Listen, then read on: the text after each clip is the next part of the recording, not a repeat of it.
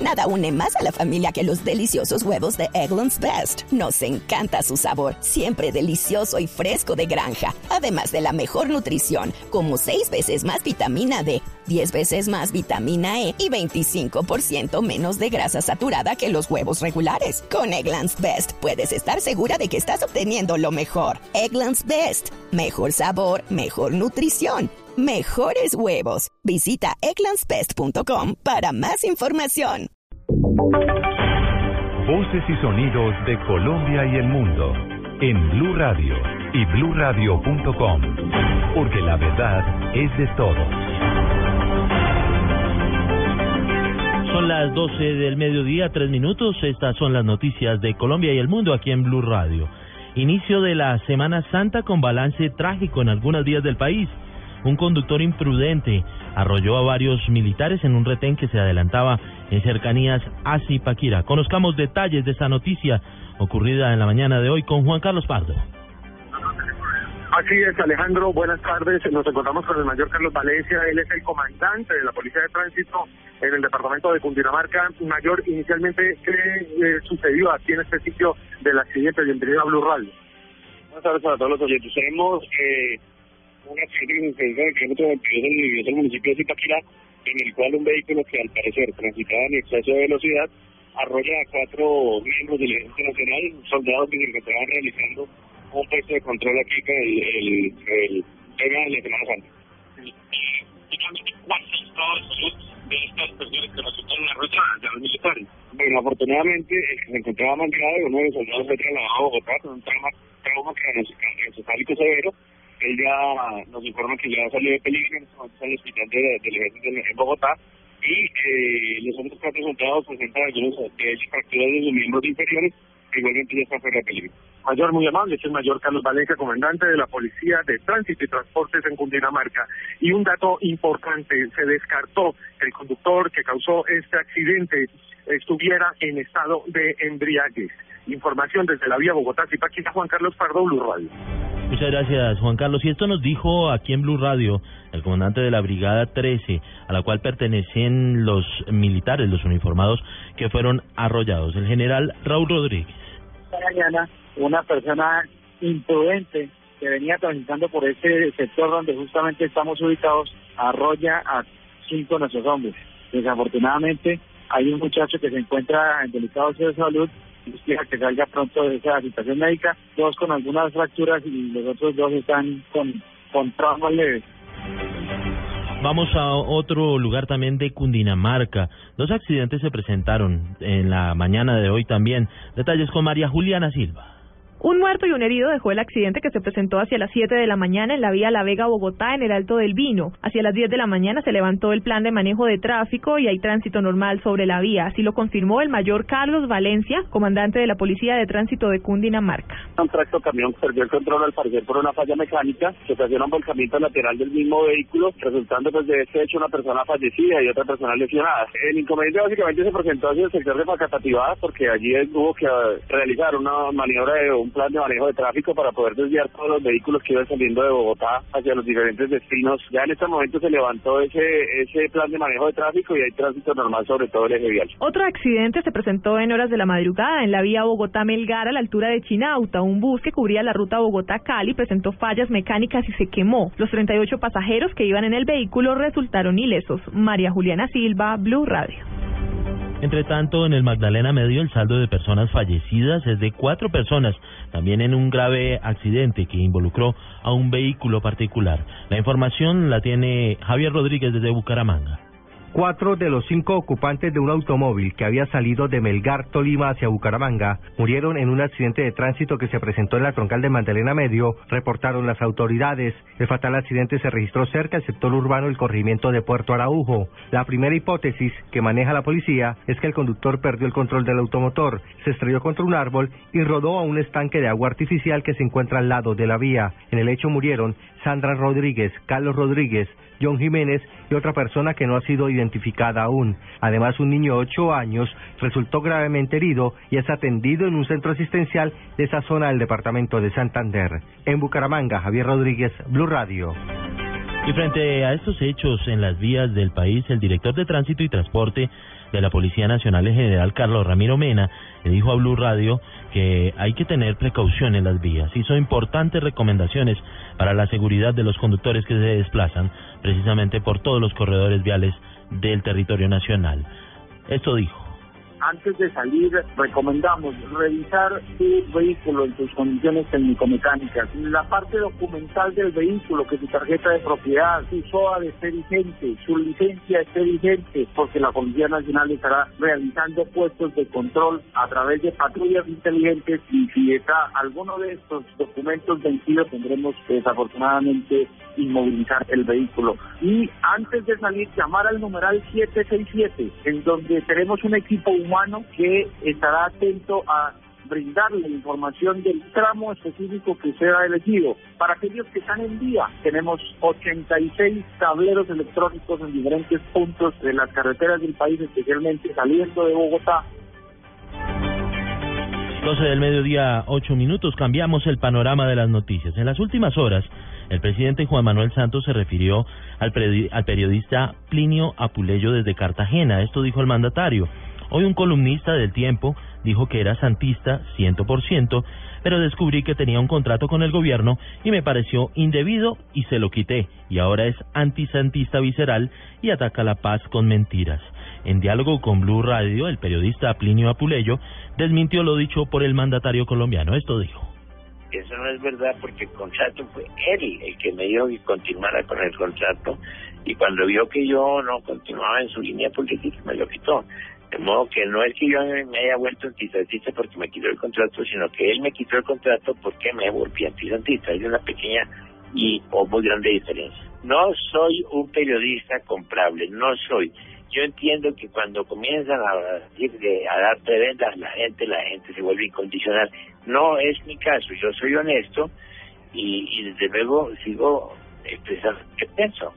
Entonces, eh, si el presidente Santos pensó que con el contrato me tenía ya colocado incondicionalmente en su favor, se equivocó. Se equivocó porque yo escribí y expresé lo que pensaba. Ahí está la posición del periodista Plinio Apuleyo en una nueva polémica con el presidente Juan Manuel Santos. También en temas políticos, integrantes de los partidos de la Unidad Nacional se mostraron de acuerdo con la propuesta del presidente Juan Manuel Santos de eliminar la ley de garantías, pero con ciertas condiciones. Más detalles y ampliación de esta noticia con Diego Monroy.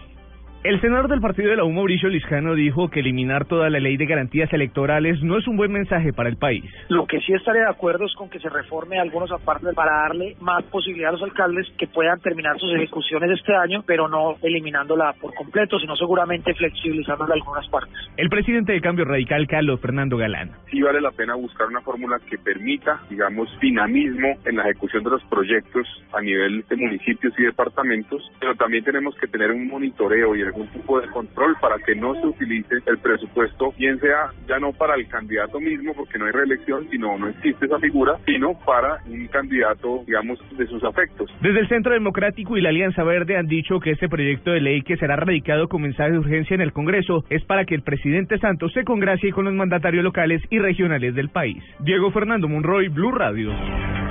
Otra noticia, los torrenciales, las torrenciales lluvias que han afectado a Chile en los últimos días han azotado a cientos de habitantes de la región norte de ese país, entre ellos un colombiano. Ampliación de la situación allí en el país austral desde Barranquilla con Diana Comas. La catástrofe natural que lleva cuatro días ha ocasionado la pérdida de 10 vidas humanas y la desaparición de 19 personas.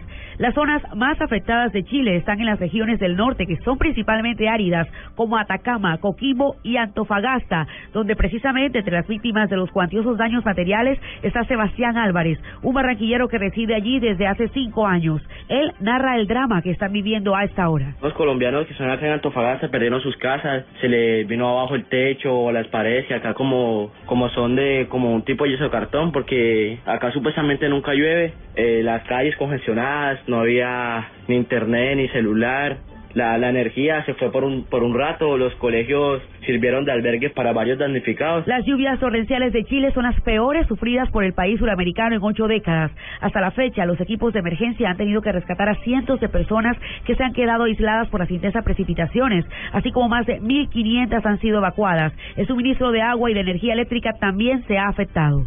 En Barranquilla, Diana Comas, Blue Radio. En Cali avanzan las investigaciones para esclarecer el asesinato de un policía que fue atacado con 19 puñaladas. Información con François Martínez. Las autoridades judiciales siguen recopilando material probatorio para esclarecer el asesinato del patrullero de la policía Nicolás Montoya Benítez, de 23 años, oriundo del departamento de Antioquia y adscrito a la estación de Fray Damián. El cuerpo del uniformado fue hallado sin vida en su casa en el centro de Cali y presentaba 19 heridas con arma blanca en el pecho, espalda y cuello. La policía Sijín reportó la detención de una mujer de 50 años de edad, quien sería la compañera sentimental y principal sospechosa del crimen. Sin embargo, el comando de la policía de Cali se abstiene de entregar declaraciones sobre este caso. Desde la capital del Valle, François Martínez, Blue Radio. Mientras tanto, en Antioquia un sacerdote fue condenado a 13 años de prisión por abusar sexualmente de dos menores de edad. Información con Byron García. Se trata del padre Gilberto Cardona Gómez, quien era párroco en el municipio de Liborina, en el occidente de Antioquia.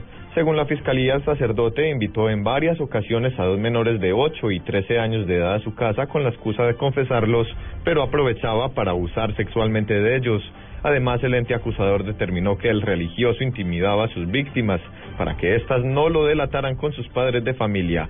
Tras evaluar las pruebas de los hechos ocurridos en 2012, el juzgado promiscuo de Sopetrán lo condenó a 13 años de prisión. El sacerdote permanece detenido en Medellín y tendrá que responder por el delito de acto sexual abusivo con menor de 14 años.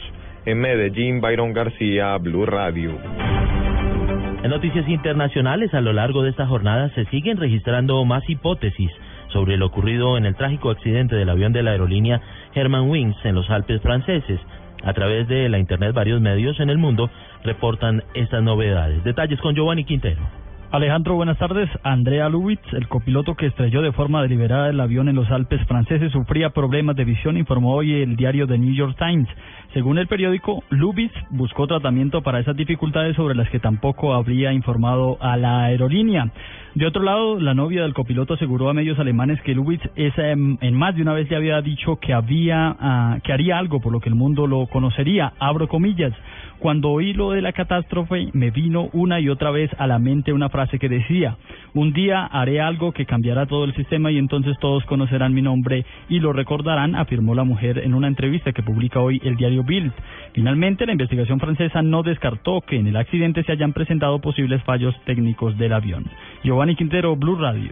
Muchas gracias, Giovanni. Noticia internacional que sigue cautivando a todo el mundo porque el hecho fue bastante trágico, donde murieron bastantes personas y pues se siguen allí generando bastantes hipótesis sobre lo ocurrido. En noticias del deporte, en el fútbol colombiano anoche que ya comenzó la fecha número 12 de la Liga Águila. Detalles con Pablo Ríos sobre lo que será la jornada del día de hoy. Nada 12 de la Liga Águila con la victoria 1-0 de Uniautónoma contra Cortuluá en condición de visitante. Hoy a las 2 de la tarde Santa Fe visitará Patriotas, a las 4 Jaguares jugará contra la Equidad, a las 6 Pasto recibirá al Cali y Nacional y Tolima se enfrentarán en el estadio Atanasio Girardot de Medellín a las 8 de la noche. Alexis Enríquez, capitán del conjunto verdolaga, se refirió al encuentro contra el cuadro Pijao. Tenemos que controlar más eh, los, juegos, eh, estar más atento en todo sentido, no vale nada al contrario porque desafortunadamente nos llegan una o dos veces, nos, nos están cobrando. Eh, estamos trabajando sobre eso.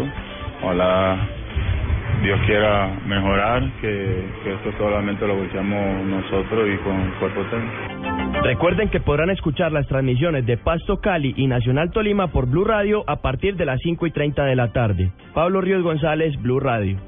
Son las 12 del mediodía, 16 minutos. Colombia se prepara para unirse a las 7.000 ciudades de 172 países del mundo en la hora del planeta con la que se espera que muchos ciudadanos apaguen las luces entre las 8 y 30 y las 9 y 30 de la noche. Ampliación de estas noticias en blurradio.com, en Twitter arroba blurradioco y en Facebook Blue Radio Colombia. Sigan con el